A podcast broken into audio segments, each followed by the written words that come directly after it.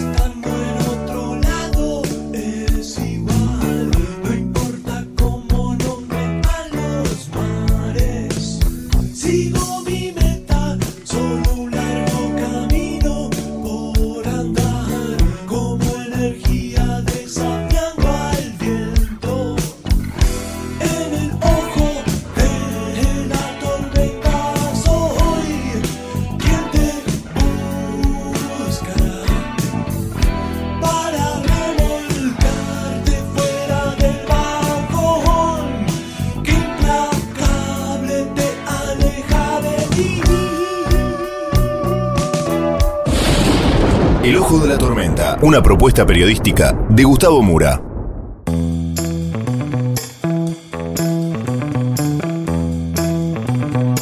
Bienvenidos al Ojo de la Tormenta, el episodio de hoy, Terrorismo Global. Vamos entonces con los temas del día de hoy en este breve sumario.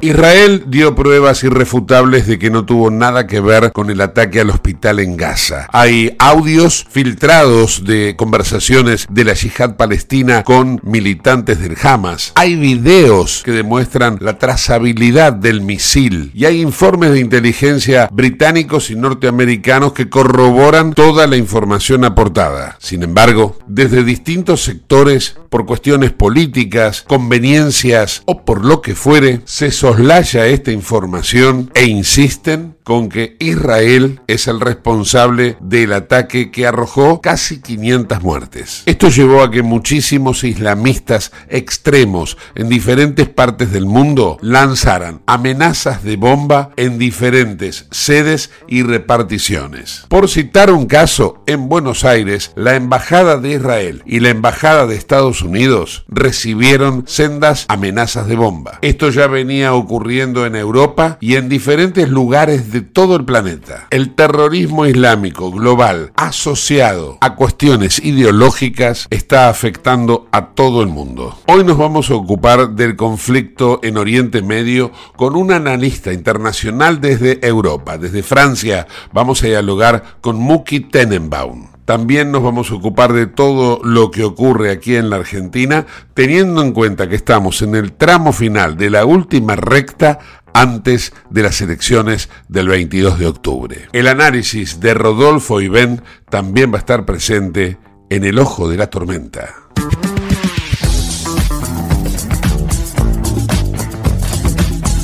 Auspicia este programa Autopiezas Pana. Más de 30.000 productos en stock y más de 30 años brindando seguridad para tu vehículo. No te olvides de visitarlos en la web pana.com.ar o llamarlos al 42504220. Autopiezas Pana, tu socio estratégico. Dirección Avenida La Plata 1933, Quilmes Oeste.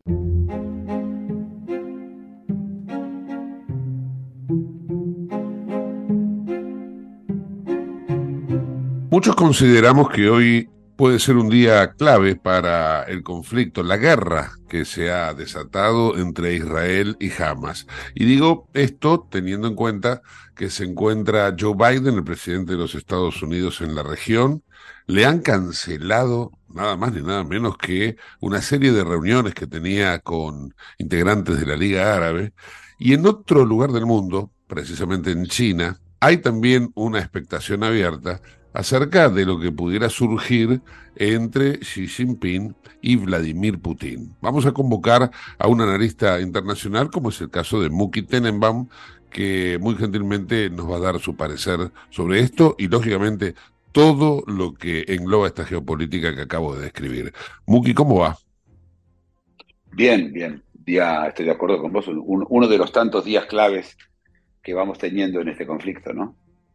Contanos un poco eh, acerca de qué impresión causa el hecho de esta cancelación que le han hecho a Biden, pensando, creyendo que fue Israel el responsable del ataque al hospital en Gaza y ahora hay pruebas que estarían demostrando lo contrario.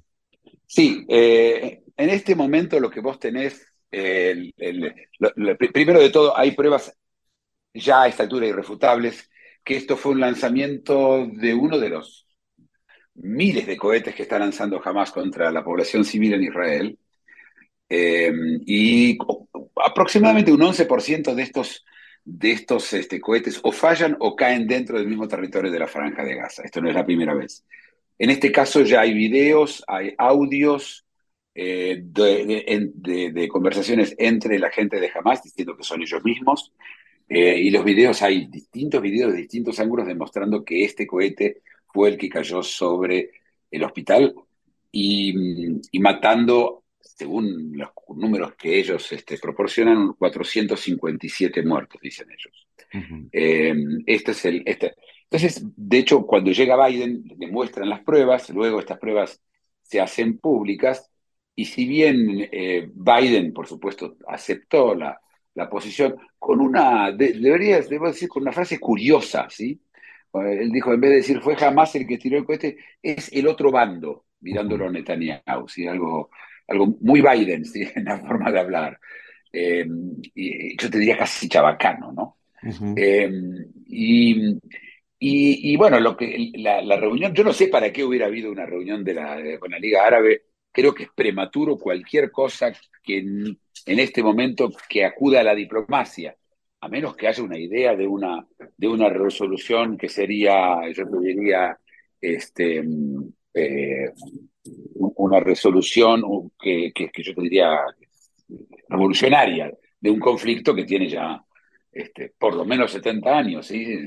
me, parece apresurado, me parece poco lógico, pero también entiendo el miedo a, la, expansión de este conflicto para convertirse en un conflicto con Irán, que creo que es eso lo que están tratando de evitar. Claro, claro.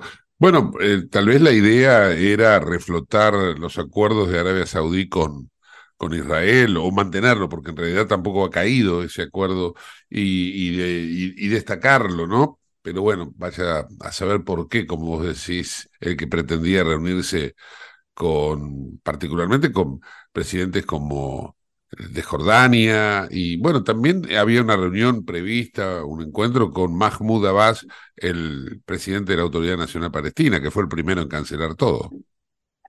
Sí, bueno, Mahmoud Abbas no tuvo más remedio que cancelar porque al principio se creyó que esto era Israel y no creo que pueda incluso aceptar, aún con todas las pruebas, la versión israelí. Eh, no, no, no, no lo veo haciéndolo. Eh, Abbas es un hombre ya muy mayor, enfermo, eh, realmente un, personaje menor hoy en, el, en, lo que pasa en, eh, Medio Oriente.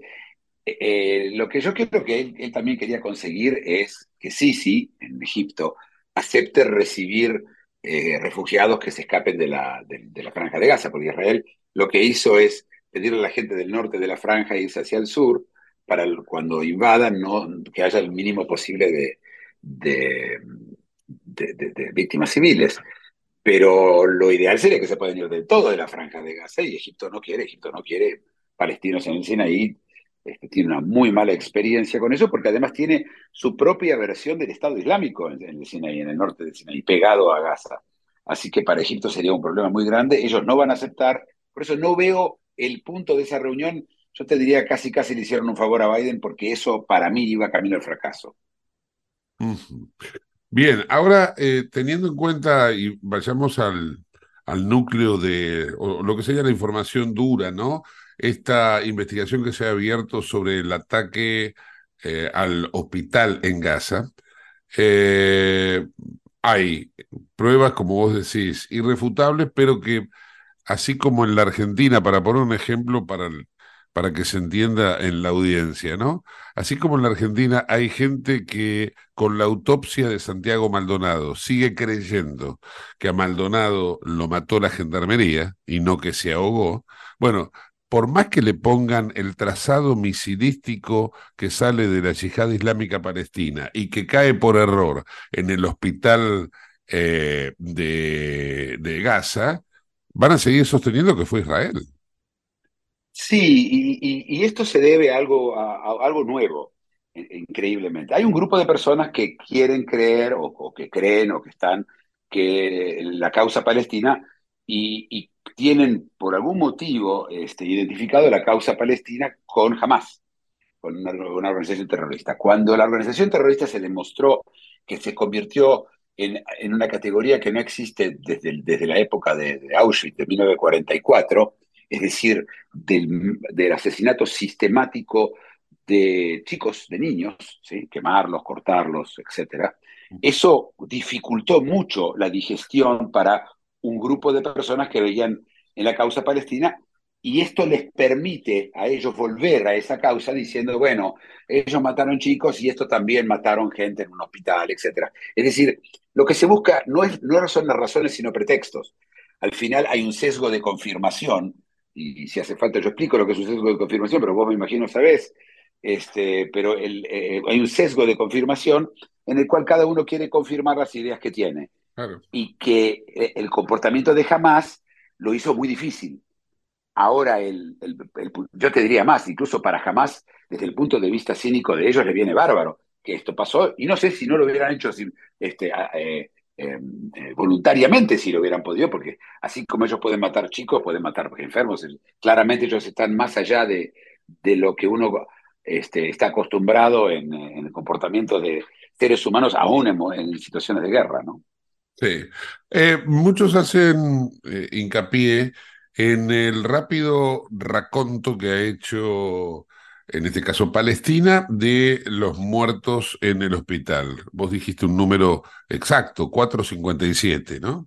Eh, pero inmediatamente había surgido el número de 500. Entonces dicen, ¿cómo tan rápido se pudo determinar la cantidad de muertos en el hospital cuando todavía no se sabe cuál fue la cantidad de muertos que ha habido a un lado y al otro de las fronteras. Entonces, eh, da que pensar acerca de las verdaderas eh, razones por las cuales hay tantas certezas, ¿no? Sí, sí, bueno, eh, lo de 400, por eso dije, es, el, es que el número que ellos dieron, 457, sí, por eso lo, repito el número que ellos dieron. Claro, es mucho, 457 suena mejor que 500 porque 500 suena un número redondo, que es más claro. o menos el 457, casi, casi como que tiene nombre y apellido, ¿no? La víctima. Sí, sí. Ahora te pregunto, eh, vos recién hablabas de, de, de, la confirmación, y yo también llama la atención que haya tantos medios, y particularmente españoles, que sigan dudando de la veracidad de esto que, por ejemplo, el Reino Unido ya no tiene dudas, Estados Unidos tampoco tiene dudas, que es que Israel no fue el responsable del misil en el hospital de Gaza. ¿Por qué crees que un país, inclusive creo que España, ha pedido o está analizando el retiro de las relaciones diplomáticas con Israel? ¿Por qué crees que un país se, digamos, se encarame tanto sobre una teoría que todavía no tiene un cierre?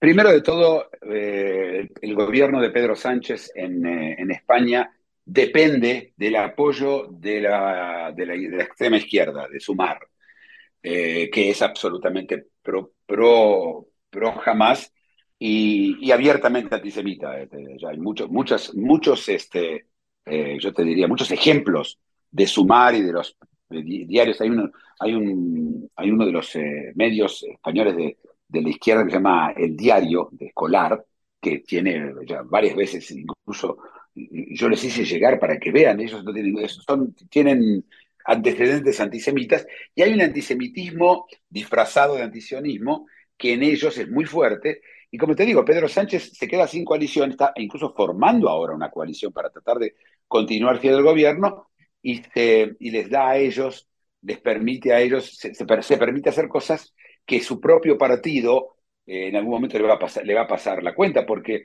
mira, justamente estamos hablando de eso. En Francia hay eh, la oposición, está armada del Partido Socialista y del Partido de Mélenchon, la Francia insumisa, que es un partido, básicamente partido comunista y, y, y, alrededores, ¿sí?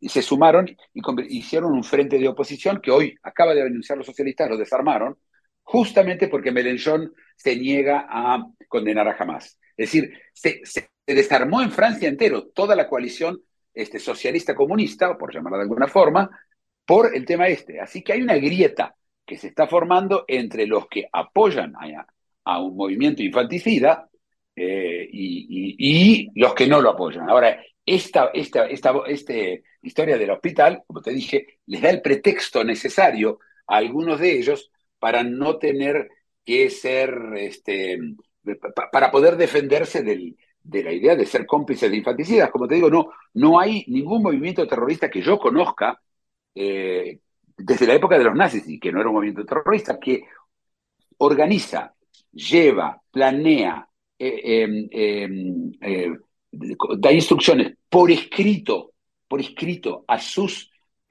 militantes que en una operación entrar y matar todo civil, sea hombre, mujer o niño. Dice específicamente eso. ¿eh? Es decir, eso no existe, nunca hubo, no hay. Yo, yo, nunca escuché hablar de una organización así.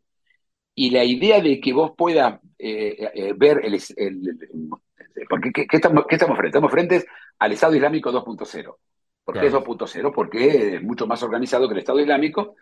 Y es esto, eh, en algún lugar, y, y, lo, y, lo, más interesante es que la izquierda, que es la que teóricamente pregona los derechos de la mujer y los derechos de los homosexuales y los derechos y los derechos, jamás es un, un centro de persecución, los homosexuales los cuelgan y las mujeres tienen derecho de absolutamente nada y es totalmente una teocracia, es decir, es lo contrario de lo que ellos creen.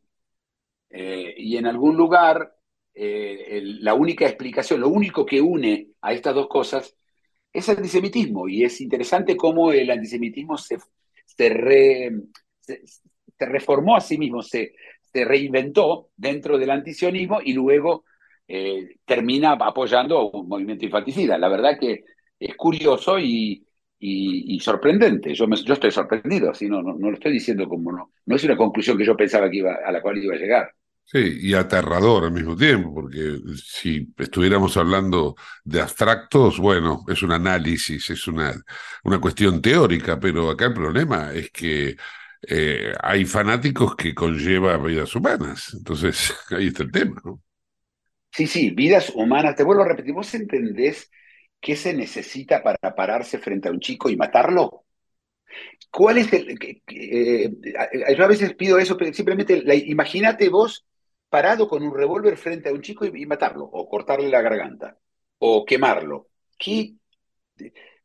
Es, es, algo al cual uno no puede ni pensar, sino no. no hay una, no, no, uno no puede imaginarlo, inimaginable, esto es realmente inimaginable.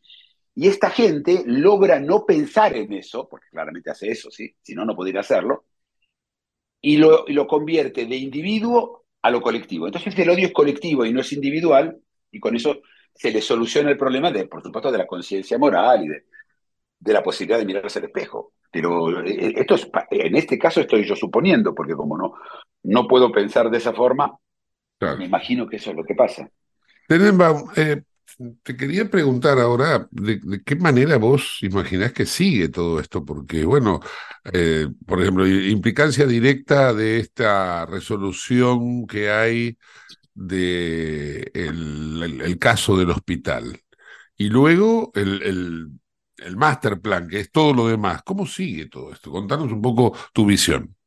A ver, ¿cómo, cómo sigue? Va a depender de varias cosas, pero yo no creo que Irán se meta en esta, en esta contienda. Creo que Irán sabe que lleva las de perder. Creo que el miedo que tiene Biden, el mayor, es que Israel tiene un arsenal nuclear muy, muy eh, desarrollado eh, y muy, muy bien este, preparado para ser utilizado a distancia, tiene submarinos con, eh, probablemente con armas nucleares, y el miedo es que si Irán se mete, Israel no va a tener más remedio, porque su supervivencia va a estar en, en juego, que utilizar armas nucleares, quizás tácticas, este, solamente, eh, digo solamente entre comillas, sí, solo una bomba de neutrón, eh, y no, no algo que cause este, grandes, eh, deje nubes radiactivas muy grandes, pero es posible que Israel lo tenga que hacer. Y eso sería un desastre a nivel mundial de todos sentidos. ¿sí? Los, los mercados se derrumbarían y el miedo y el, y el pánico se apoderaría de, de, del planeta en general. Sí, ya el, mercado lanzó ayer señales de alarma. Eh, me, me, impactó una declaración que hizo un, un, operador muy importante del mercado mundial que dijo, estamos en un 50% de una tercera guerra mundial. Eh, eh, yo, yo, vuelvo a repetir, yo creo que todos quieren vivir, esa es, siempre es la regla número uno de la vida. ¿sí? El, el terror a la muerte es el, lo, lo, que nos une a todos los humanos. Eh, creo que ni Irán, porque aparte el régimen entiende que es el final del régimen en ese caso, ¿sí?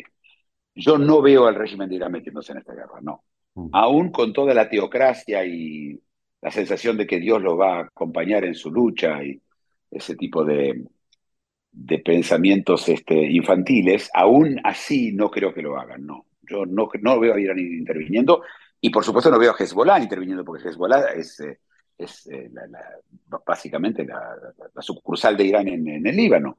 Eh, no, no creo que lo van a hacer. Además, corre peligro todo el, eh, Siria. Yo creo que Israel lo tendría, si, si se mete Hezbollah, Israel probablemente invada Siria, derroque a Assad y tome la taquilla, que sería la base, la base política militar de él, que está, es el puerto que está sobre el, sobre el Mediterráneo, y con eso se termina Assad y todo el gobierno de Assad. No creo que es, que es un gran aliado de Irán. Yo no creo que Irán corra ese riesgo ahora, no. No, no creo que ese es el riesgo. Ahora, ¿se puede erradicar a Hamas? ¿Se lo puede borrar como se ha borrado a, a ISIS? Yo estoy de acuerdo con, con, usar exactamente ese verbo, erradicar. Sí, sí, se, se erradica a Hamas como se erradica a ISIS. Eh, la erradicación lleva un tiempo, va a llevar un tiempo. Hoy Netanyahu habló de, de un, una larga guerra. La guerra va a tener dos fases y primero va a ser tomar eh, y, luego va a ser este, erradicar. Sí, sí, sí, erradicar y desnazificar, utilizando el concepto de la época de los nazis, ¿sí? desjamatizar a, la franja de Gaza. Porque Israel en este momento es la única esperanza de la población. Porque para que entendemos, eh, jamás no tiene 199 rehenes, tiene 2 millones de rehenes. La población local son rehenes de Hamas, rehenes. Uh -huh. Mirá cuántos que son rehenes que los usan de escudos humanos, que les piden que no se vayan del norte de la, de la franja de Gaza porque los necesitan como escudos humanos. Ellos están en túneles, la gente está arriba, los que, los, los, los que sufren son, son la población, claramente son rehenes. Israel es su única chance que venga y los libere y de alguna forma encontrar este, un, que, encuentren un camino, porque Israel no tiene ninguna intención de quedarse con la franja de Gaza. Israel se fue voluntariamente de la franja de Gaza. Así que la idea de, de Israel era que ahí se forme un Estado, un Estado prueba para ver cómo son los, los Estados palestinos. Y lo que pasó fue, lo, fue que surgió jamás. ¿sí? El, el, el, el, experimento costó muy caro. Pero creo que es lo que va a hacer Israel. Israel va a hacer una democratización de la franja de Gaza y ahí sí sería con apoyo de Estados Unidos, de Europa, etcétera. Eh, eh, me, encantó el término desjamatizar uh, Franja de Gaza. Ahora, vayamos al otro experimento que es en Cisjordania con Al-Fatah. Eh, ¿Al-Fatah tiene un comportamiento más racional o también es algo que se puede desmadrar en cualquier momento? Yo, la pregunta, Fatah, Fatah, es solamente un grupo del, dentro de la, de la OLP que está, que está eh, lo que pasa es que, otra vez, son organizaciones muy corruptas, tanto ellos como Hamas. Eh. Hamas empezó como una organización no corrupta, por eso tuvo su primer éxito y luego se corrompió absoluto todo. Son, sabemos que eh, el, el, jefe de Hamas está en Qatar. Esto es algo importante tomar en cuenta porque Qatar está dándole asilo a todo, a todo lo que se llama el ala, el ala política de Hamas. Y son gente que vive eh, con, en, en, en, estados de que haría, lo, lo, haría, lo haría sonrojar a Insaurralde. ¿sí? Si usamos Argentina de, de, ejemplo. Vos usaste un ejemplo argentino con, el, con Maldonado, ¿sí? sí. Es decir, son muy, muy, muy, muy corruptos. Eh, pero la gente de, de, la OLP son más corruptos aún. Eh, no sé, ¿viste? La gente eh, son víctimas. Los, los, palestinos son víctimas de sus, de sus líderes. Es, es, es, problemático, vos tenés razón, sí. Lo de, de, si se puede desmadrar, sí, se puede desmadrar, claro. Qué La tema. Pero, pero, bueno, pero sí, pero fíjate, si sale bien lo de Gaza, si en Gaza se logra hacer democracia, si Gaza tiene prosperidad económica, los otros van a querer lo mismo. Sí, pero a lo, a lo que digo es, este, mira, estoy recibiendo en este momento una alerta de una amenaza de bomba en la Embajada de Israel en Argentina. Eh, una vez más, el horror que reflota como hace de décadas cuando explotó acá la embajada primero y la AMIA después, ¿no? A veces los argentinos se olvidan de eso también. Bueno, Argentina tiene el defecto y la virtud de estar lejos. Este, vos, cuando querés viajar a algún lado que no sea los países vecinos, tenés que hacer 10 horas de vuelo, 12 horas de vuelo, 15 horas de vuelo. Argentina está lejos y eso se siente en Argentina. Yo creo que ese, ese es el motivo que la gente se... Y aparte, la gente en este momento está en medio de un proceso electoral, dentro de cuatro o cinco días van a las urnas en algo que puede cambiar la, la vida de Argentina eh, para siempre. Así que yo creo que los argentinos tienen motivos para estar distraídos. Claramente. Mugi, eh, agradezco mucho tu tiempo, lo valoro y bueno, estamos a al habla en cualquier momento porque esto me parece que va a dar para, para mucho, ¿no? Un placer y cuando necesitas, por supuesto, estoy a tu, a tu disposición. Un saludo muy grande. Muki Tenenbaum desde Europa, estás en Francia, ¿no es cierto, Muki? Estoy en Francia, así es. Eh, desde Francia para el ojo de la tormenta, agradecido.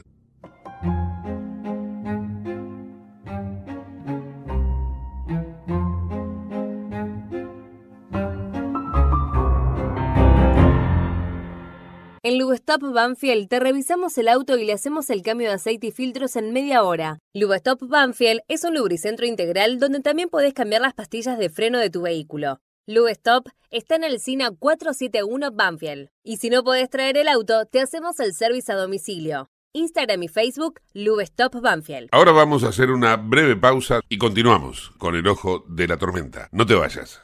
En el ojo de la tormenta yace un niño asustado.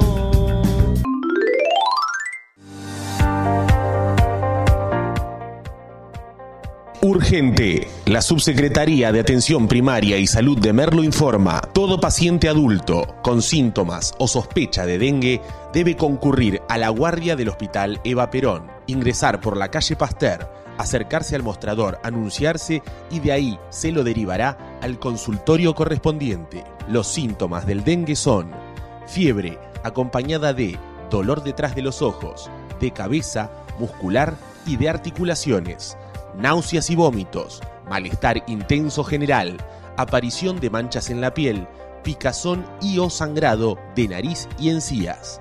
Entre todos podemos combatir al dengue. Gobierno del pueblo de Merlo, Intendencia Menéndez.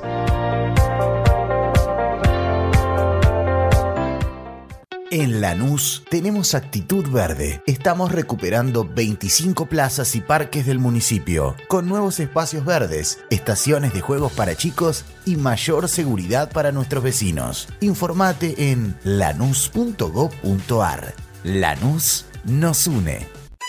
¿Tenés Galicia? Tenés que saber algo. ¿Tenés alguna duda? Tenés alguien que te escucha y te da atención 24/7.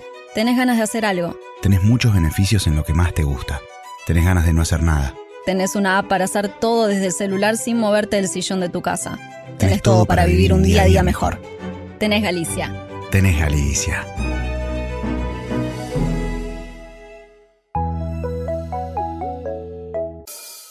En el ojo de la tormenta se suspira la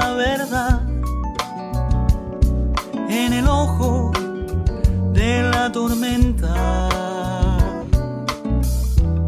es momento de bailar. Ya tu alma vuela libre, esperando el huracán.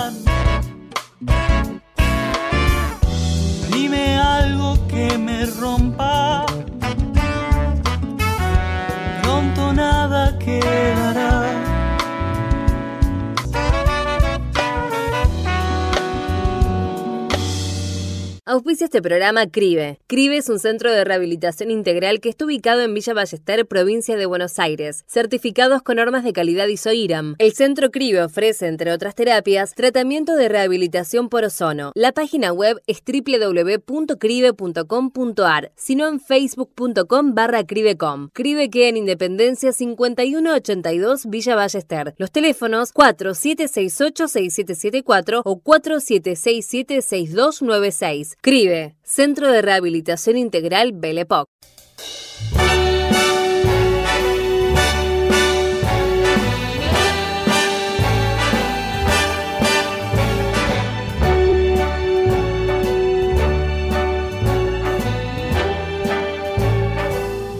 Start spreading the news. Menos de una semana, claro está, para las elecciones y un país paralizado, un país en donde de alguna manera todo está a la espera de ver qué se resuelve. Ideal para el análisis de Rodolfo Eben. Hola Rudy, ¿cómo estás? Buen día, Gustavo. ¿Cómo estás vos? Trabajando como siempre. Sí, acá estamos, ¿no? Claro. en una semana clave para el futuro de la Argentina para el futuro de los argentinos, mejor dicho. Sí. Porque, bueno, este, yo creo que se van a disipar muchas dudas para bien o para mal el día domingo. Esperemos que todo sea para bien, como todos pensamos, pero aun que sea para bien, eso va a traer aparejado, digamos, una serie de medidas que van a tener que instrumentarse a futuro, que obviamente van a tocar muchos intereses de quienes han venido gobernando o manejando el país en los últimos 24 años. Con lo cual, este, bueno, vamos a tener algunas turbulencias, pero yo creo que finalmente el país eh, va a salir adelante con el esfuerzo de todos, que parece una frase hecha, pero no lo es, y este, primordialmente eh, apelando a que la juventud o las fuerzas que biológicamente nos siguen a nuestra generación, la gente joven, en edad de producir, no se vaya del país y finalmente pueda encontrar por estas pampas un futuro mejor. Sí, sí. Ahí, bueno, teniendo en cuenta esto que acabas de describir, tal vez podemos ya decir, y por eso la introducción, ¿no? Que eh, vos decías, para bien o para mal, que el mal está presente, porque las góndolas empiezan a, mostrarse vacías o, ya con determinadamente vacías. Eh, muchos buscan dolarizarse de alguna forma. Yo no digo que esto anticipe un triunfo electoral por ahí de mi ley. Lo que digo es que hay muchos que se ponen a cubierto, a cuidado para lo que pudiera pasar. Y entonces tenemos un país paralizado, Rudy. Tenemos un país absolutamente paralizado quien tiene stock de mercaderías para vender, eh, bueno, no, no saca todo el stock que tiene, obviamente, con lo cual eh, estamos ahora sí, te puedo decir, en la peor de las crisis de la historia argentina, manejado por un irresponsable, por un corrupto que todavía aún así pretende engañar a la gente y ser candidato a presidente. Bueno, ahí hablando de, no sé si la palabra es irresponsabilidad, eso lo dejo para vos que pues, seguramente entendés más, el presidente anunció hoy una ampliación del swap con China por 6.500 millones de dólares. Esto, si lo hacía Macri, se endeudaba el país, pero resulta que lo hace Alberto Fernández y nadie dijo nada. Es que Alberto Fernández a los ojos y a los oídos de la gente no existe. Nadie le cree nada a Alberto Fernández, nadie le cree ni le da a Alberto Fernández. Con lo cual, es una persona tan desprestigiada que hay que ver si es cierto que le van a dar ese swap. Y si él ha conseguido ese swap por 6.500 millones de dólares, vos te imaginas que un individuo en estado de desesperación, como se va este presidente o cuasi presidente del poder, en estado de desesperación, porque ya la bomba está a punto de explotar, no queda mecha, eh, si se lo han dado hay que ver qué le pidió China a él. Es decir, él debería contar en qué se comprometió con los chinos para poder devolver esos 6.500 millones de dólares.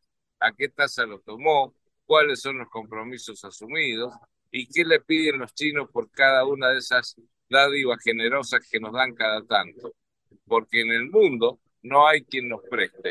En el mundo no hay quien confíe en Argentina, mérito muy bien ganado por, por los sucesivos gobiernos y gestiones de este bendito país, y a su vez, a su vez, no hay quien preste el dinero que hace falta para sacar el país adelante. Estos 6.500 millones de dólares seguramente son para tapar algún hueco que ni siquiera quizá entren al país y vayan directamente a acreditarse a las arcas de los acreedores que tenemos de otros huecos que vienen con anterioridad. Es decir, que 6.500 millones de dólares hoy a los ojos del mundo como está son chirolas, pero hay que ver a su vez por esas chirolas a qué se comprometió este pseudo presidente. En cuanto a lo que tiene que ver con, ya entrando en la definición electoral, eh, ¿todos tienen posibilidades o vos ves que hay alguien que ya quedó afuera? Se habla de un cisne negro. Danos un poco tu impresión, Rudy. Bueno, se habla de muchas cosas. Lo que sí te puedo decir es que ya hay un ganador, que todos saben quién es, y eh, ese ganador yo creo que va a ganar en primera vuelta. Y ojalá así sea, así nos ahorran dinero a los argentinos en otro proceso electoral más, dinero que no disponemos, y a su vez no tenemos tiempo, no tenemos más tiempo que perder, con lo cual yo aspiro a que esta, este proceso electoral democrático que sirve a los ojos de una democracia organizada, cosa que no es la que tienen los argentinos, este, termine lo antes posible, así podemos tratar de encaminar, eh, digamos, las cosas hacia un futuro que nos permita por lo menos poder salir a trabajar, cosa que ahora ya no podemos salir a trabajar. Entonces, este, aspiro a que eso se modifique y se termine toda esta payasada con estos este, eh, bufones del poder el día domingo próximo y que la gente empiece a vivir un poco mejor.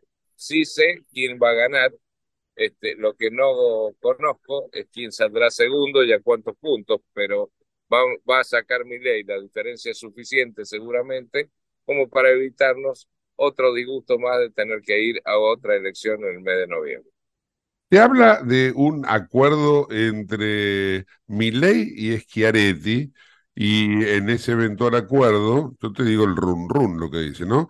Milei sumaría a Randazo como ministro. Lo primero y principal que se me ocurre es, ¿y dónde está el acuerdo? Porque la verdad que creo que la gente no se enteró de que hay un acuerdo. Por lo tanto, si la gente no se entera, no hay, no hay acuerdo de fondo, pero te lo dejo a vos el análisis. Sí, no hay acuerdo de fondo, la gente no se enteró y no se va a enterar hasta el día después de la elección. Ese acuerdo puede sobrevenir seguramente, casi con certeza, después de la primera vuelta si es que hay una segunda vuelta. Si vamos a una segunda vuelta, el señor Schiaretti tiene que eh, ubicar, y no quiero usar una palabra grosera, pero eh, tiene que salir a vender al mejor postor sus votos. Con lo cual, este, quiere sacando un 6%, que es más o menos lo que va a sacar, 7%, él, con ese porcentual puede asegurar una, eh, un eventual triunfo en una segunda vuelta de alguno de los candidatos. Eso es posible que ya haya comenzado a hablarlo él o Randazo, más, más probable, con este, Milei o alguno de los operadores que tiene Milei en el tema político. Ahora, ¿a qué ministerio puede ir? Desconozco, porque según anunció mi ley, ya tiene cubierto todos los ministerios. Entonces, en calidad de ministro, no sé a dónde lo, lo pondrán, ni sé los méritos del señor Randazo para ser ministro.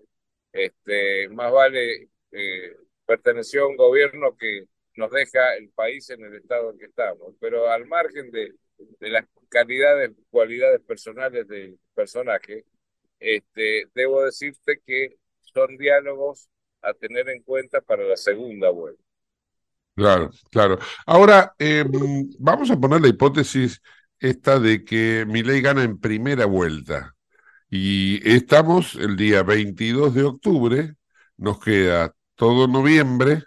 ¿De qué manera se transita ese gobierno durante mes y medio, si sumamos lo que le queda de, de octubre más los 10 días de diciembre, para que el país no se convierta en una olla de presión.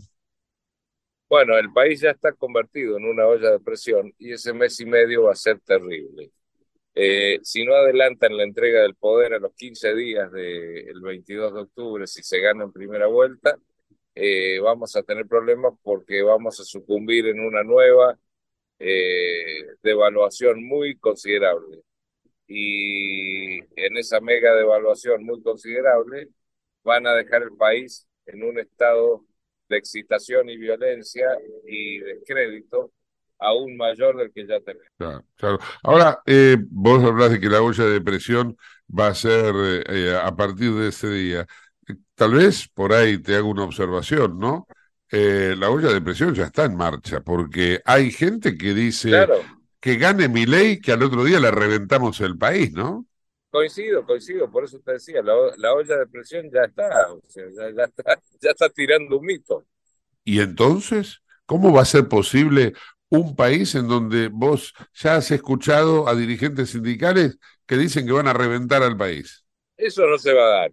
No se va a dar porque la gente no va a estar con ánimo de reventar nada. Y por una actitud patoteril de personajes que están absolutamente desacreditados ante la sociedad, la misma sociedad no lo va a permitir. Y esos patoteros tendrán que ir a tirarse la cadena de su propio inodoro. Eh, eh, por último, algo que baja a las elecciones locales, pero que tiene que ver con lo nacional y más concretamente con lo que vos vaticinás, ¿no? El triunfo de Milei. Eh, leo por allí varios sueltos, no uno, pero te pongo un nombre y un apellido para que queden claros, ¿no? El intendente de Mar del Plata, Montenegro, que va por la reelección, encargó 600.000 boletas de Milei para el corte de boleta a Patricia Bullrich en Mar del Plata. Y esto se repite en varios lugares también de la provincia de Buenos Aires, me imagino que de otros lugares del país también. ¿Cómo observas esta situación? Bueno, eso hay que analizar si lo hace por este, adhesión, por convencimiento, por propia voluntad o por venganza. Si es por venganza es muy malo. Si es por cualquiera de los otros dos motivos, bueno, puede ser reelecto seguramente y, tendrá que ayornarse a la nueva etapa que se viene en la Argentina. No, pero yo lo que digo, más allá de, lo que le ocurra a él, a ese intendente, al que fuere, es, cómo traccionan, están traccionando ya los intendentes para mi ley. Es que junto por el cambio, que junto por el cambio va a entrar en serios y graves problemas después de esta elección. El problema de Juntos por el Cambio es la gente de origen radical. El radicalismo le trajo muchos problemas, si bien en su momento a Macri le dio una estructura en todo el país, estructura que aún hoy conserva, gobernadores que aún hoy están, pero el radicalismo a la postre se transformó en un problema serio para la otra gente que no es radical, de origen radical, dentro de ese espacio. Piensan absolutamente distinto, no, no son socialistas los, los que no son radicales, por lo cual entran en colisiones permanentes. Al haber perdido Rodríguez Larreta la interna, quienes apoyaron a Rodríguez Larreta tampoco pueden permitir que gane Patricia Bullrich, porque si ganara Patricia Bullrich, Rodríguez Larreta queda licuado al segundo y desaparece de la política argentina. Puede tener todos los cargos que vos quieras, pero políticamente muere. Pero lo han convocado como jefe de gabinete, Rudy. puede tener todos los cargos que vos quieras muere como este, dirigente de masas dentro de la militancia política. Y si así no lo hiciera, no muere también políticamente hablando, ¿no? No, porque tiene la chance de poder competir nuevamente él o, su gente dentro de una interna de lo que quede, de los restos que queden de Juntos por el Cambio, llámese el PRO. Y pero en la ciudad de Buenos Aires, y ya entrando en la ciudad, Jorge Macri va ahora por este periodo y seguramente irá por la reelección dentro de cuatro años. Sí, claro, claro, pero Jorge Macri proviene del PRO. Por eso te digo, el problema son los radicales, no el PRO, ah. dentro de ese espacio. Vos decís que la reta iría a una interna con Jorge Macri en la próxima contienda. Sí, o será candidato a senador o a diputado. Claro, sí, sí. Pero mantiene su vigencia política, digamos. No, no, no, no, no muere, no muere en la conducción política. A ver, eh, el señor Cafiero ha sido jefe de gabinete, ahora es canciller, ¿y, qué manejo político le queda? No, claro, sí, sí, pero bueno. Bueno, es el estamos, estamos hablando de alguien, alguien que trabajó como jefe de gobierno y eh, estamos hablando de alguien que no trabajó de nada. Bueno, por eso. Son, dos opuestos, me parece ahí. Pusiste, un ejemplo muy bárbaro. Claro, claro. Bueno, eh, lo que te quiero decir sinceramente es que para que Rodríguez Larreta o el pelado, como le dicen sus amigos, pueda sobrevivir políticamente, no puede permitir que Patricia Bullrich siga vigente. Entonces, Montenegro, que debe haber apoyado a la reta, no quiere que Patricia Bullrich saque demasiado votos. Rudy, hasta acá mis preguntas. No sé si vos tenés alguna algún tema más que quieras desarrollar.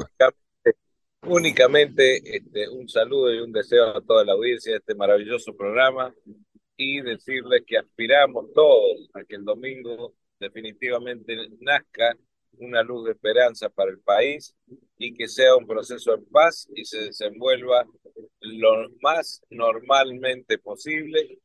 Y que bueno, que todo lo que aspiramos a esto que acabo de decir, con nuestro voto, que es un arma letal, hagamos eh, desaparecer en el buen sentido, no quiero que me juzguen por esta palabra, eh, a los corruptos del poder que tanto daño nos hicieron y que vinieron manejando la Argentina los últimos 24 años.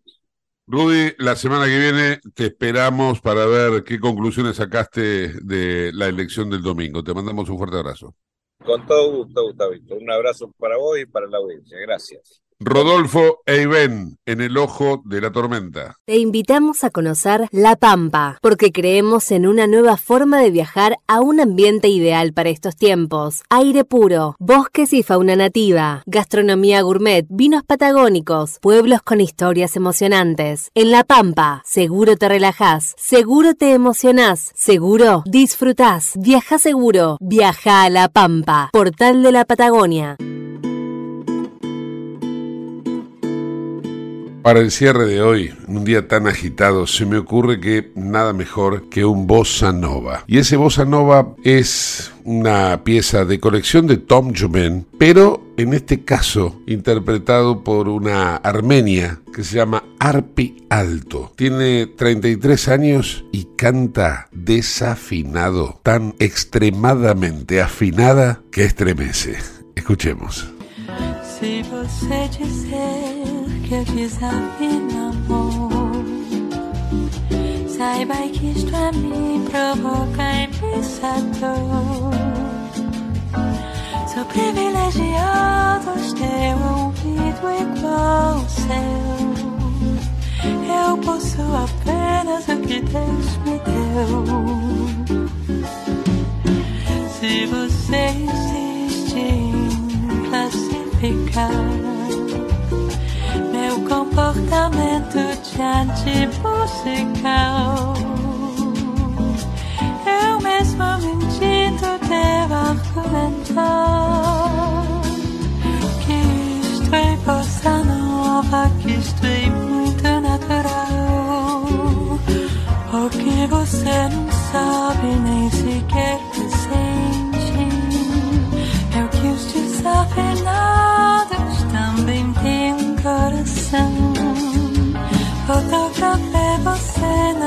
minha Rolleiflex. Revelou-se a sua enorme ingratidão. Só não poderão falar assim do meu amor.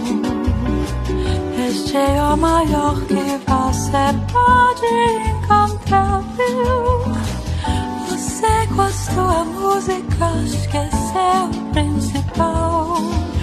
No peito dos desafinados, no fundo do peito bate calado. No peito dos desafinados também bate